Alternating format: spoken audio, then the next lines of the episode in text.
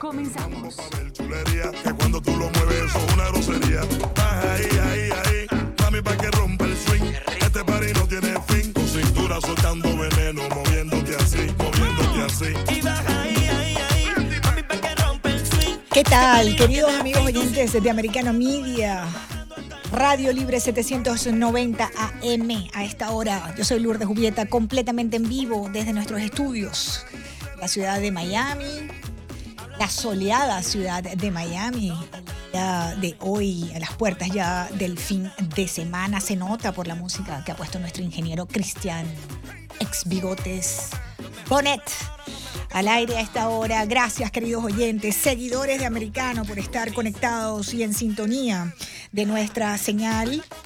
Recuerden que estamos en todas, todas las redes sociales. ¿A usted le gusta Facebook? Busque allí Americano Media. Si le gusta Instagram, si le gusta Getter, el Twitter, la que más le guste. Ahí estamos en las redes sociales. Por supuesto, nuestra aplicación, ¿ah? completamente gratis. Cuesta cero. Y usted va a poder tener acceso a toda la programación de Americano que comienza tempranito en Candela con ese doble café cubano que es Nelson Rubio a las 6 de la mañana, queridos amigos oyentes. Nada pa como despertarse con Nelson. Uno sale ahí despierto, pero bien despierto. Triple café cubano, bien cargado a las 6 de la mañana con, con Nelson. Y de ahí sigue toda nuestra programación completamente en vivo en americano. También estamos en americanomedia.com, nuestra página web, donde ustedes también allí tienen todo el acceso a la información, al contenido Americano Media. Somos libres, somos americanos. En la producción de este espacio está el Habibi Azar. Raymond Habibi Azar está con nosotros.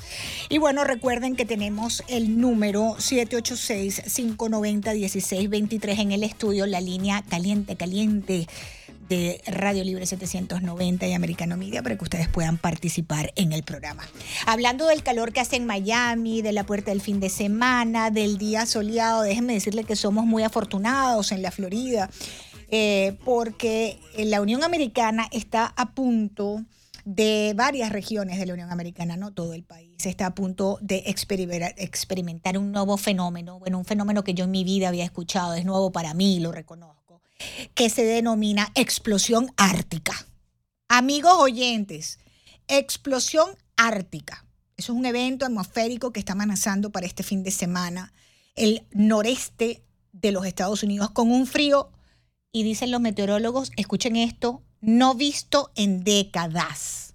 Varias regiones de Nueva Inglaterra van a eh, experimentar, digamos, una bajada repentina de las temperaturas, nevadas, lluvias, ventiscas. Bueno, el hecho es que este, desde anoche hasta este domingo, según el Servicio Meteorológico Nacional, están en alerta de explosión ártica, esa noreste del país. Y esto sucede solo unos días después de las tormentas invernales que han dejado más de seis muertos. Nevó en Dallas, Texas. Amigos oyentes, una cosa loca, loca, loca.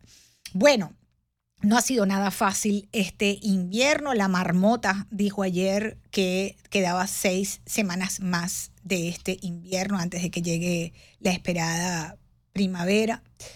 Em, y bueno, queridos amigos oyentes, este nuevo sistema meteorológico afectará, escuchen bien, queridos y amados oyentes de Americano y seguidores de Americano, atención, porque este sistema eh, va a afectar la región de Nueva Inglaterra, así como el norte de la zona del Atlántico Medio, que comprende Delaware, Maryland, Nueva Jersey, Nueva York, Pennsylvania y Washington, D.C.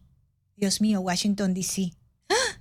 La próxima semana es el State of the Union, el Estado de la Unión, donde Joe Biden va a estar... Uh, allí, como es, pues, anualmente esperado, que nos cuente cómo va la Unión Americana, ¿no?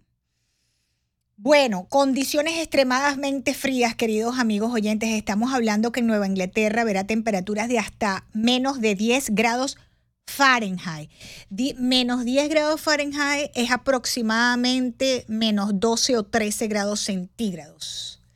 En eso están menos 17 cerca de la frontera eh, con Canadá. poderoso frente ártico, amigos oyentes, según el Servicio Meteorológico, que evita, recomienda evitar salir al exterior por esta explosión ártica que consiste en un frente frío proveniente del norte y que trae estas bajas temperaturas, nevadas, lluvia y fuertes vientos. Así que atención a nuestros oyentes, amados seguidores, eh, por esos lados de Dios. Bueno, les decía que en la próxima semana tenemos el Estado de la Unión, por supuesto en americano, vamos a estar transmitiendo todas las incidencias de ese evento. Pero se los cuento, amigos oyentes, porque hoy tenemos una buena noticia en materia económica. Créalo o no, Estados Unidos creó 517 mil puestos de trabajo en enero y el desempleo ha caído al 3 ciento Así lo confirmó el Departamento del Trabajo el día de hoy en su informe mensual. Y las cifras superaron con creces las expectativas. Hay que decirlo también, ¿verdad? Hay que decirlo también. Eh, básicamente, amigos oyentes, la tasa de desempleo bajó del 3.5 al 3.4. Es una décima, pero está bien, bajando, ¿no? Una tendencia importante. Eh, los economistas que habían sido eh, encuestados por, expertas medios en materia de finanzas eh, habían previsto un aumento de 185 mil puestos de trabajo y resulta ser que en enero se alcanzaron 517 mil puestos de trabajo en Estados Unidos. este informe del gobierno se suma a una imagen de un mercado laboral un poco más resistente, con este digamos, em, eh, avance eh, hacia un mayor desempleo y, quiero decir, menor desempleo, perdón, o sea, que va bajando el desempleo, me refiero, y relativamente pocos despidos y hay también ofertas de empleo en el país. claro, hay industrias que han definido, pues, despedir a miles de trabajadores, lo hemos visto en las compañías tecnológicas.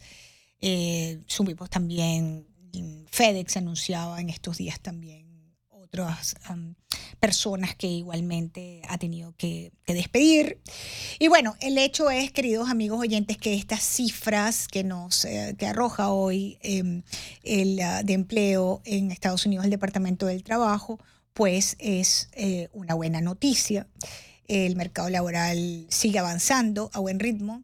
Eh, y esto, según los expertos, tiene mucho que ver con el resultado del endurecimiento de la política monetaria de la Reserva Federal para combatir la inflación.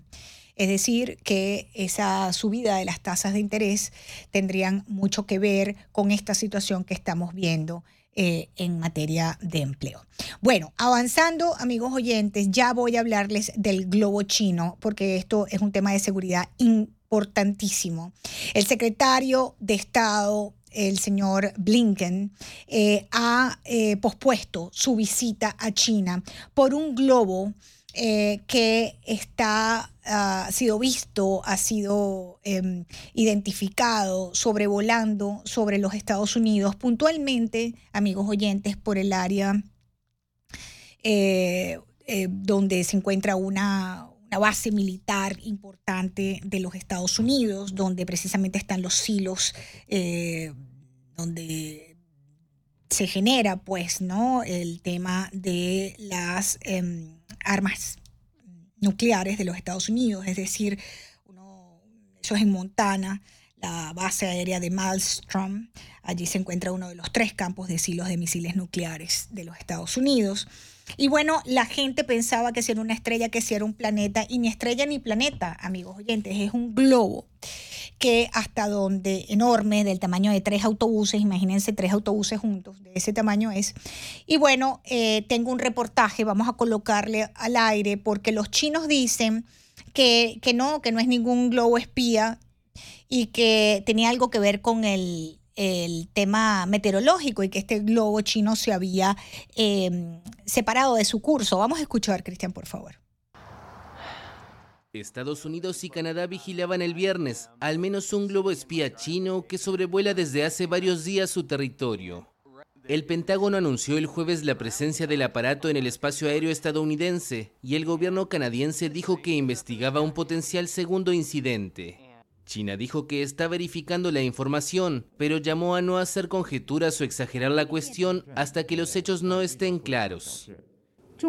China es un país responsable y siempre acata estrictamente el derecho internacional. No tenemos intención de violar el territorio o el espacio aéreo de ningún país soberano. Seguimos trabajando para comprender y verificar la situación y esperamos que ambas partes la manejen con mutua calma y prudencia. A pedido del presidente Joe Biden, el Departamento de Defensa examinó la posibilidad de derribar el aparato, pero tomó la decisión de no hacerlo debido a los peligros potenciales para las personas en tierra, según indicó el jueves un alto responsable estadounidense, bajo condición de anonimato. El globo sobrevoló el noroeste de Estados Unidos, donde hay bases aéreas sensibles y misiles nucleares estratégicos en silos subterráneos, pero el Pentágono no cree que este dispositivo constituya una gran amenaza, porque tiene un valor aditivo limitado desde la perspectiva de la recopilación de datos de inteligencia.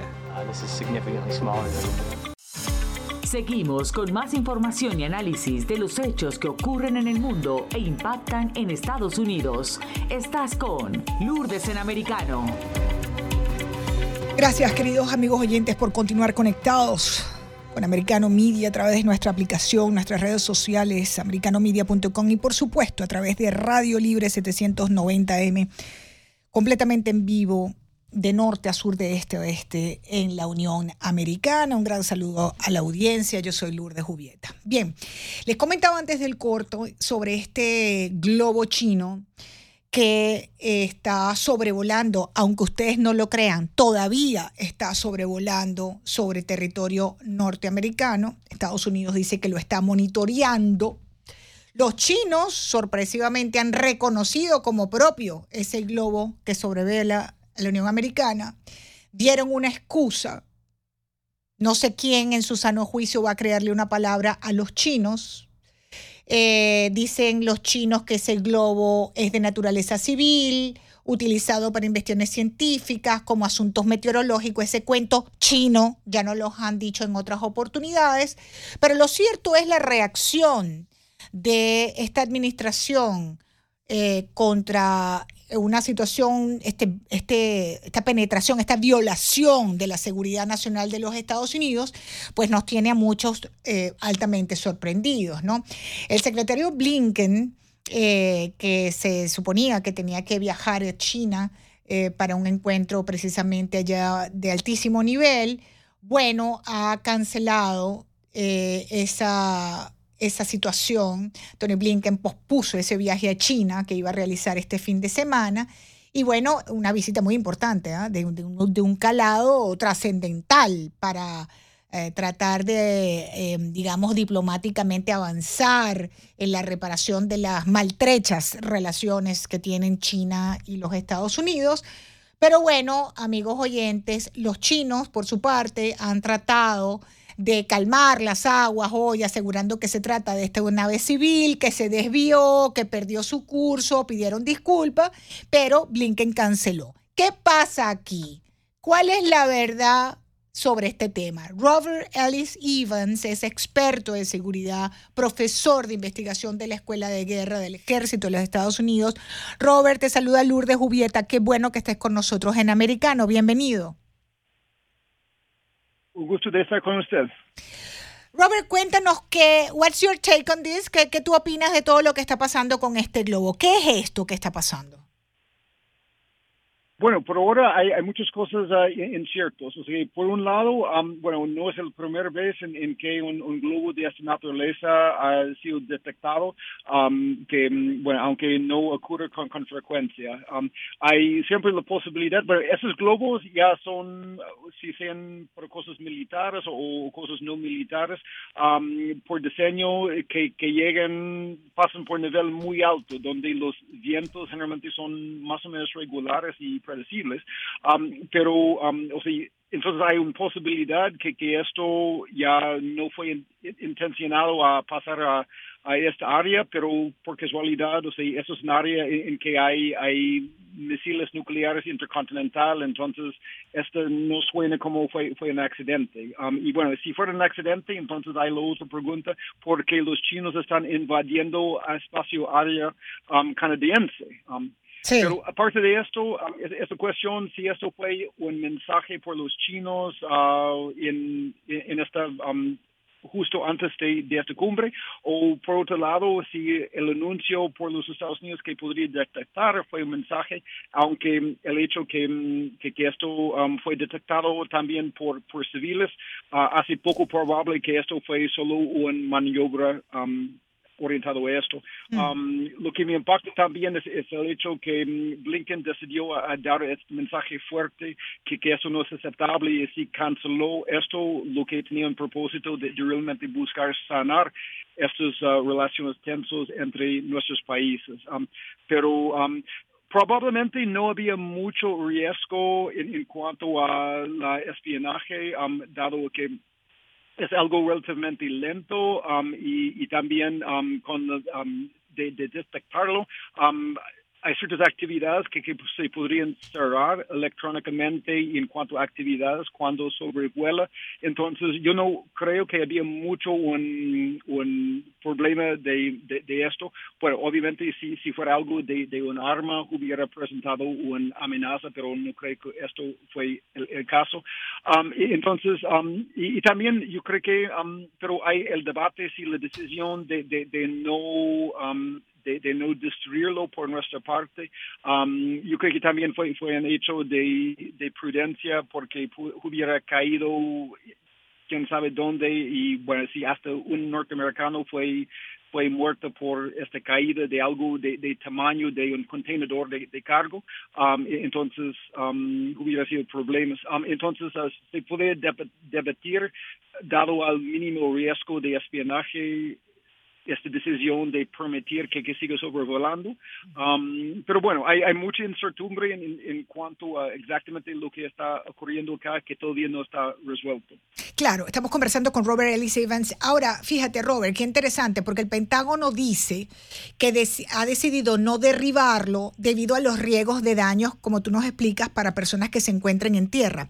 Pero aquí desde el 9-11 se decidió que después de esos ataques terroristas, nada, nada podía surcar el espacio aéreo de los Estados Unidos sin ser derribado, ¿o no? Sí, o sea, bueno, legal, legalmente um, hay, hay tratados que, que permiten, por ejemplo, satélites que, que pasan a cierta altitud um, por encima de la Tierra y también um, que permita aviones de otros países de, de sobrevolar Claro, pero este no es el caso. área. Exacto, po- porque eso es con la coordinación de los países Así es. Entonces, eso es algo en, en, el medio. Por supuesto, no es algo, o sea, recibido con, con, buenos ojos esto, pero lo que yo entiendo fue un, un acto de, de prudencia. Pero como usted bien dice, o sea, en no votarlo, eso también siendo, envía un señal. Y, por supuesto, hay, personas que miran la gestión de esta administración Biden um, de la frontera sur y, ven que, ah, mm, ya, ya permite muchas cosas que, que invada, ah, o sea, en, en todas partes. um, o sea, el, el, país. Pero, um, pero yo veo que el riesgo de espionaje realmente fue, fue mínimo um, versus la posibilidad que hubiera caído en caso de muerte ah, de, de alguien. Pero es, es una decisión del presidente que mm, se puede debatir si fue mm, por balance bien o mal.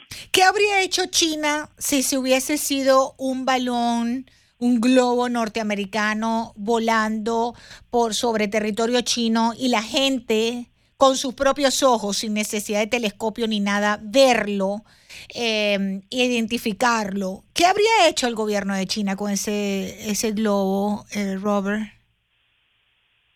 Bueno, y, y como bien dice, o sea, hay uh, ciertos aviones uh, militares que, que ya, ya siguen um, en el límite de espacio aéreo, que área que consideramos uh, uh, espacio internacional, pero que los chinos tienen otro concepto, um, y esto ocu- ocurre con, con frecuencia. Pero um, si hubiera ocurrido un sobrevuelo de una instalación militar nuclear chino, por, así, seguramente los, los chinos hubieran sido gritando hasta el cielo, seguramente, um, sobre eso.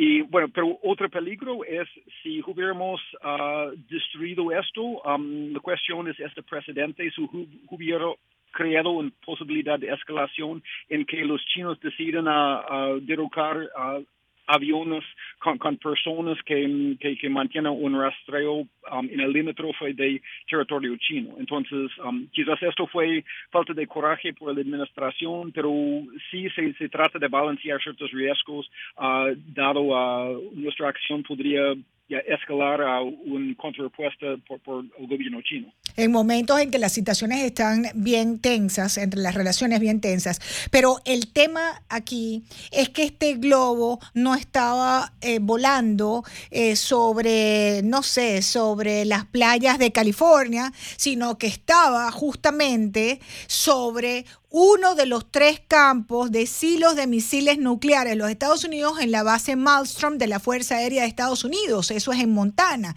Y ese tema es muy delicado, Elvis. Me queda, Ellis, me queda uno, unos segundos, Robert. Eh, ¿Qué va a pasar aquí? ¿Qué crees? ¿Lo van a derribar? Eh, ¿Qué va a pasar? ¿Qué tú, ¿Cuál es tu opinión?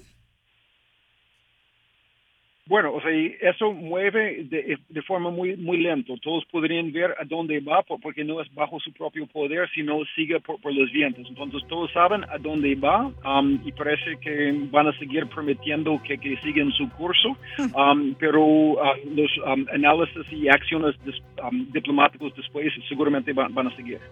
Te agradezco mucho, Robert Ellis Evans, experto en seguridad y profesor en la Escuela de Guerra del Ejército de Estados Unidos, a propósito de este balón chino que ya reconoció China como propio y que sobrevuela a Estados Unidos, dando a ellos la excusa de que no, es un globo civil que estaba buscando información meteorológica. Cuento chino, amigos oyentes. Hacemos una pausa, ya venimos.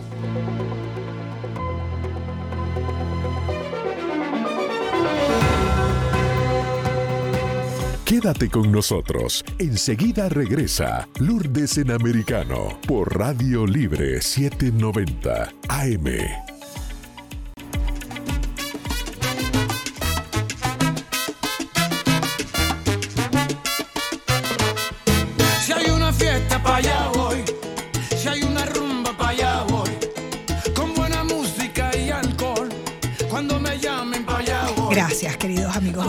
Por continuar conectados con Americano Media completamente en vivo, Radio Libre 790 AM de norte a sur, de este a oeste de la Unión Americana. Somos libres, somos americanos. Recuerden bajar la aplicación de Americano totalmente gratis en sus teléfonos, en sus tabletas, para que no se pierdan ni un minuto ni un segundo de nuestra programación.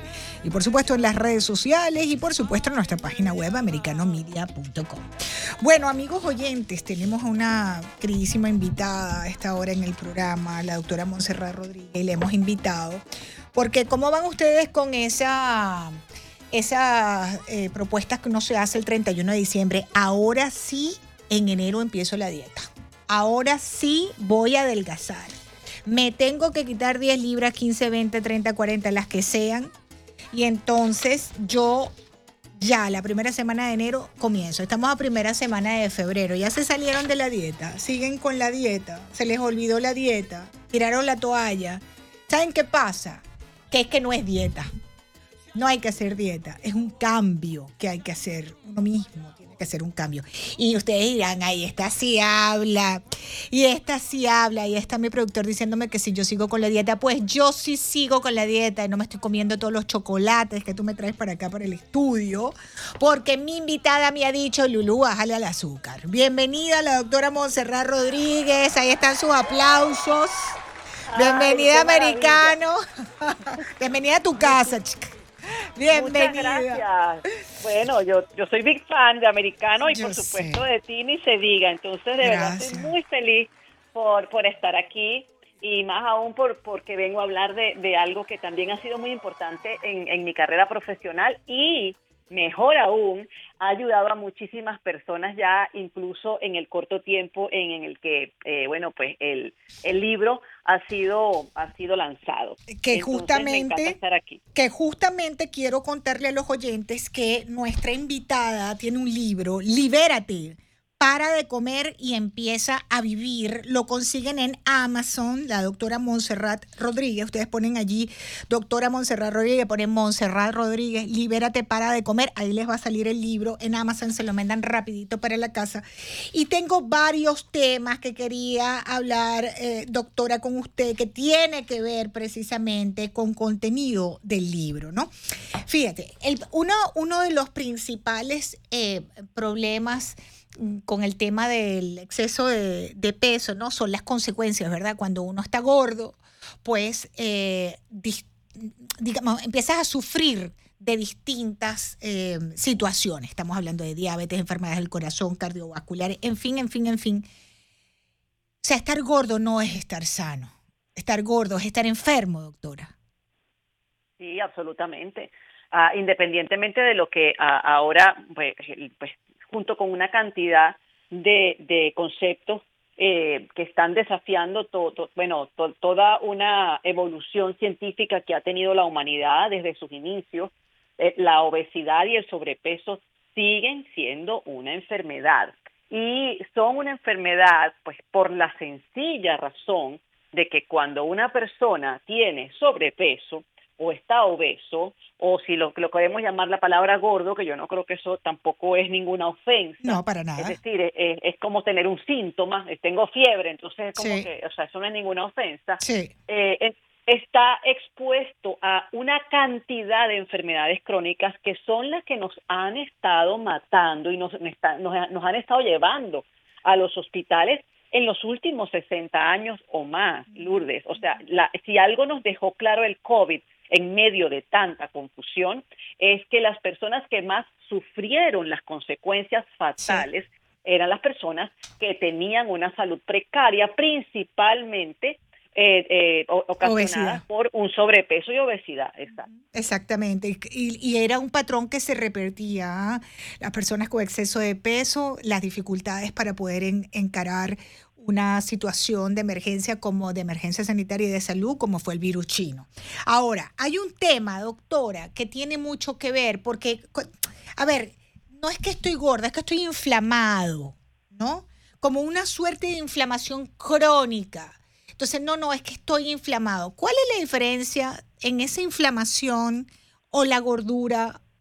¿Qué- qué-? Porque es muy confuso. Te dicen, no, no, es que estoy, eh, no, no, yo no, mi gordura es inflamación, es retención de líquidos, es otras cosas. No es precisamente este que esté gordo, eh, digamos, de, grasa, sino que estoy es reteniendo fluidos, eh, en fin, inflamado. Sí. Bueno, la inflamación crónica silente o la inflamación crónica sistémica eh, es diferente del el sobrepeso o, o del o de la- el exceso de grasa simplemente porque puede estar también en un cuerpo delgado, porque la inflamación Mm. crónica tiene más que ver con eh, un desbalance completo de no solamente nuestro sistema endocrinológico, sino también de nuestro sistema inmunitario. Entonces, una persona, aunque tenga la, la bendición de tener una genética donde el, el sobrepeso no es un problema del cual uno tiene que cuidarse, pues probablemente el- o sea, el- un cuerpo delgado también necesita alimentarse bien y también necesita cuidarse. En el caso del sobrepeso y de la obesidad, la inflamación crónica está siempre presente. Es parte de todo el conjunto de alteraciones fisiopato- fisiopatológicas que suceden en el, en el cuerpo de la persona con sobrepeso y obesidad, que además es la que, digamos, es como la directora de la orquesta. La inflamación es la que le da entrada a todas las demás enfermedades a que se vayan instalando de manera progresiva y de manera suma- sumatoria, su- o sea, se van como Sí. se incorpora una, luego la otra, luego la otra, como en capas, y la que va liderando todo ese proceso es la inflamación crónica sistema, sistémica. La, la- ella sola puede existir en cualquier cuerpo independientemente de la cantidad de grasa corporal que tengas o del peso que tengas. Y eso tiene que ver con la alimentación directamente, doctora. Las causas de la inflamación crónica sistémica eh, son eh, tienen que ver directamente en su gran mayoría, pudiéramos decir el 90%, Lourdes, con el estilo de vida dentro del cual la alimentación es, es el que manda, o sea, porque nosotros nos alimentamos todos los días y a veces muchas veces al día nos llevamos algo a la boca y cada vez que nosotros con- con- consumimos algún alimento, este está afectando a nuestros genes de buena manera o de mala manera y la respuesta o la, o la consecuencia de esa decisión y de, y de la calidad de alimentación que estemos incluyendo, bueno, dependerá del estímulo que le demos. Eso por una parte. Y lo otro también es otras cosas, por ejemplo, el sedentarismo. Sedentarismo es algo que va, nuestro cuerpo no está diseñado para ser sedentarios. Y yo sé que, eh, eh, bueno, pues que la, la realidad a veces nos fuerza por el tipo de trabajo que tenemos, por esta, esta exigencia eh, que se nos hace de que tenemos que trabajar muchas más horas de las que quisiéramos o de las, o de las que deberíamos, pero el sedentarismo es otra causa muy seria y la otra es la falta de sueño. Si nosotros arregláramos esas tres cosas, como quien dice con una varita mágica, eh, o, o si hubiera una píldora, ¿verdad?, que pudiera realmente arreglar esas tres cosas, bueno, pues mm, los no estaríamos hablando de esto probablemente, sino de otra cosa. Pero la realidad es que todos lo- lo- los factores que, que, que son parte del estilo de vida tienen que ver, es, es complicado porque tiene que ver con cada individuo, con su biografía, con sus gustos, con su realidad social, con el trabajo que tiene y muchísimas otras cosas más, donde también se, se involucran, por ejemplo, eh, la salud mental, la- cómo están las emociones, cómo manejas Wow. tú el estrés. Entonces, por eso es que es un problema complicado y, y, y por eso oímos tantas cosas locas o paradójicas o completamente opuestas de personas que son especialistas y que son serios en, su- en lo que hacen, pero que de pronto decidieron por su propia experiencia, ¿verdad? O porque tienen afinidad con cierto criterio, definir todo como, como por una sola respuesta. Pero la verdad es que no es así. Y, mientras más rápido uno como médico lo entienda, yo creo que mejor ayuda al paciente. Ahora, doctora, fíjese, eh, voy a hacer una breve pausa, pero eh, le dejo tres temas importantísimos al aire que nos refieren los oyentes. Fíjese, primero, la moda que hay en este momento, no sé si es moda o si es que efectivamente este, eh, viene a ser una, una situación que viene a solventar casos eh, graves de obesidad y me refiero a las operaciones bariátricas. Estamos viendo gente que no necesariamente obes, no es necesariamente obesa haciéndose este tipo de cirugía. También los medicamentos para tratar la diabetes que están sumamente populares en este momento para eh, tratar eh, también la obesidad. Y por el otro lado, eh, le pregunta a un oyente eh, el tema de los detox, porque ahora me cuentan que cuando uno va a iniciar una, una- un nuevo eh, régimen alimenticio para tratar de perder unos, unas libras, unos kilos, primero te mandan a hacer un programa de detox, doctora Montserrat Rodríguez. Regreso con usted con esos tres grandes temas. El libro es Libérate, para de comer y empieza a vivir de la doctora Montserrat Rodríguez con nosotros en Americano. Si usted tiene preguntas, 786-590-1623 y por supuesto en nuestras redes sociales. Yo soy Lourdes Julieta, ya regreso con la doctora, amigos oyentes, hoy tratando de recuperar nuestra salud aquí en Americano. Ya volvemos. Una bichuelita bien guisa y un aguacatón como un melón. Y una bichuelita bien guisa y un aguacatón como un melón. Ay, Cristian Bonet. Nuestro Cristian Bonet, doctora Monserrat, eh, colocándonos una bichuelita allí, un tema, ¿no? Relacionado con esto de la alimentación. ¡Viva Puerto Rico, Cristian! Bueno, eh, Cristian también, mire, Cristian un día yo lo, no lo dejé reconocer porque durante la pandemia aquel muchacho se quitó como 30 libras. Ahorita lo estoy viendo un poquito más gordito. Yo creo, yo creo que Cristian es uno de esos que tiene temita con, con la comida, doctora. Ah, bueno, que se compre el libro, que, Que se se compre el compre, libro. no, no, sí, definitivamente se lo voy a regalar, se lo voy a regalar. Mire, doctora, eh, bueno, tenemos un problema, el principal problema de salud de los Estados Unidos, precisamente uno de los top five, es precisamente la obesidad.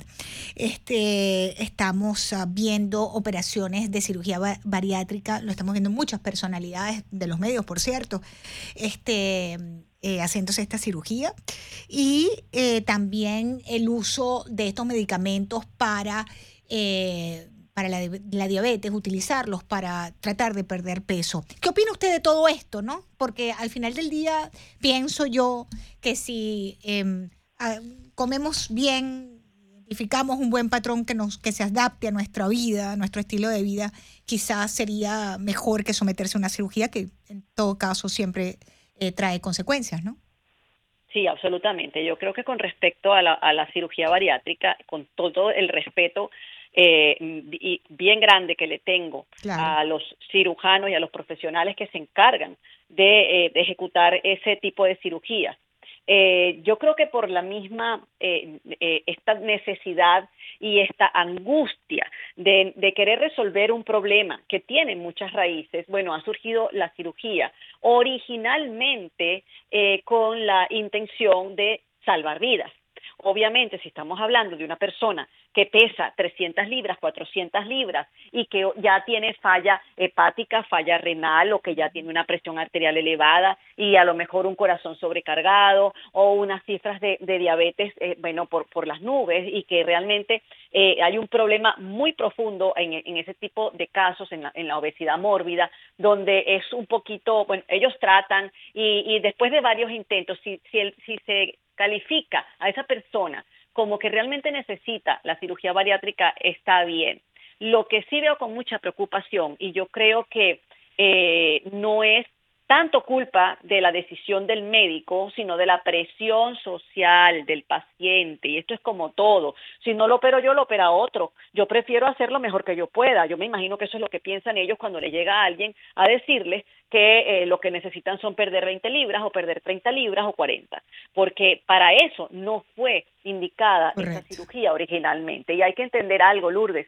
Te estás mutilando, te estás amputando un órgano fuerte. sano. No es que tú tienes un cáncer de estómago y obviamente hay que recortar la parte que no funciona y que te puede matar. Es que te estás cortando un órgano sano para dejarte un- un- una, una situación completamente disfuncional donde las consecuencias son para toda la vida, como la desnutrición, la, bueno, la, la- la descalcificación, Sí. los problemas y los trastornos hormonales y de, y de eso no se habla. Y yo he visto en mi familia, porque ni siquiera te voy a decir que son nada más mis pacientes, cómo esos procesos rarísima vez han terminado bien.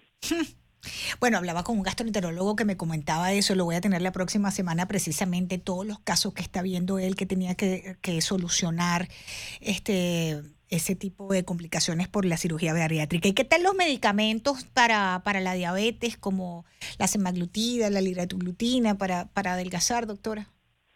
Sí, eh, la- la- el tratamiento mm, farmacológico de la diabetes es nada más para tratar un síntoma y ese síntoma es la elevación de la glucosa, pero no trata la causa.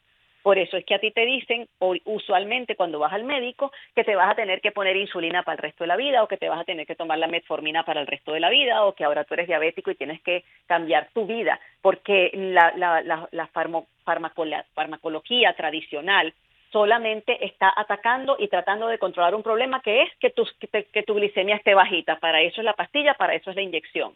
Ahora, ¿qué ¿Y pasa? qué se logra con eso? ¿Qué se logra con Bueno, la glicemia bajita? ¿Te quita una- el hambre o qué?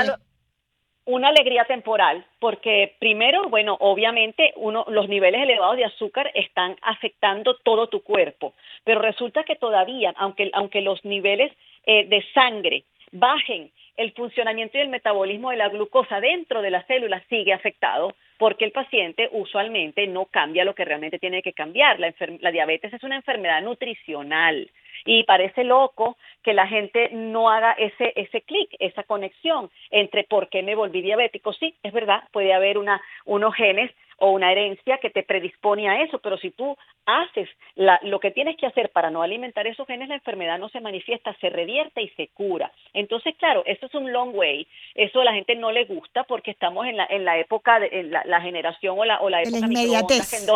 Que en dos, minutos queremos todo ya ready, entonces eso no está ayudando. Eh, Yo sigo cre- cre- eh, confiando, quiero confiar en mis colegas, en los endocrinólogos, en los internistas que están utilizando esta droga eh, de la mejor manera, pero hay que decirle al paciente que más allá de la droga tienen que empezar a hacer lo que no han hecho hasta ahora y que han evadido, y es cambiar su estilo de alimentación, para que luego todo lo que hagan funcione a favor de ellos y no en su contra. Doctora, tres minutos me quedan de programa. Recomendaciones eh, generales, digamos, porque cada caso, como usted nos explicaba, y cada estilo de vida de cada persona que nos escucha es diferente, pero las recomendaciones en general para un público hispano, además, ¿no? Que nos gusta comer bien, nos gusta el azúcar, nos gusta el dulcito, eh, nos gusta el café, este, bueno, nos gusta darnos los gustos, pues, a ver.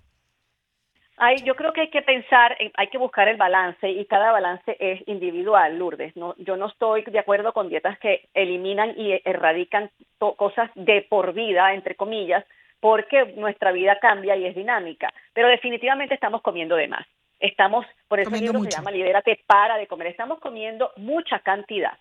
Tenemos la oferta de comida por todas partes y la facilidad de obtenerla al, al o sea, en la distancia de un clic al teléfono, por ejemplo estamos escogiendo mal los alimentos porque es- estamos dándole preferencia a la conveniencia en lugar de a lo que realmente nos nutre, porque preferimos una comida que ya esté congelada y preparada, alguien que nos los traiga a la casa, que hacer ese mínimo esfuerzo nosotros de alimentarnos, escoger esa, esa- esos alimentos y querernos y tratarnos bien a través de la alimentación. Y lo otro que tenemos que hacer es entender que nuestro que, que nuestra vida eh, tiene hay otras cosas que nos nutren no nada más la comida porque hay gente que todo lo resuelve a través de la comida Sí. oye eh, eh, nutran su espíritu léanse un libro de, eh, de- no se distraigan Hagan ejercicio. El papel del ejercicio, que es tan sabroso, ¿verdad? Hacer ejercicio, caminar, encontrar el disfrute en otras actividades, no solamente comer, ¿no? Exactamente. Y entonces, y, es- y establecer un plan y una estrategia, Lourdes, porque eso siempre hay que hacerlo de la mano de un profesional preferiblemente, porque si no uno va dando bastonazos de ciego Sí. y, y seguramente Y te vas a- frustras. vas a encontrar la manera. Y te Claro, frustra porque claro. nada me funciona, nada me sirve. Claro, porque es que estás haciendo algo que no es exactamente lo que tú necesitas, que se adapte a tu estilo de vida, ¿no? Exactamente. Así es. Bueno, pues doctora, el libro, amigos oyentes, Libérate, para de comer y empieza a vivir, de la doctora Montserrat Rodríguez, lo consiguen en Amazon. Doctora, gracias por su tiempo. Aquí tienen todas las recomendaciones, todo lo que tienen que hacer, queridos amigos oyentes, en este libro, dormir, eh, comer sano, tomar mucha agua, el papel del agua, la gente que no toma agua, doctora. Terrible. Un cuerpo deshidratado es un cuerpo que ya está mitad fun- no funcionando mal. Gracias, doctora Montserrat Rodríguez. Feliz fin de semana. Gracias por estar con nosotros. Igualmente, un placer. Gracias. Bien, amigos oyentes, se me acaba el tiempo. Les agradezco muchísimo, como siempre, la sintonía. Este, que tengan un feliz fin de semana. Seguimos conectados en Americano.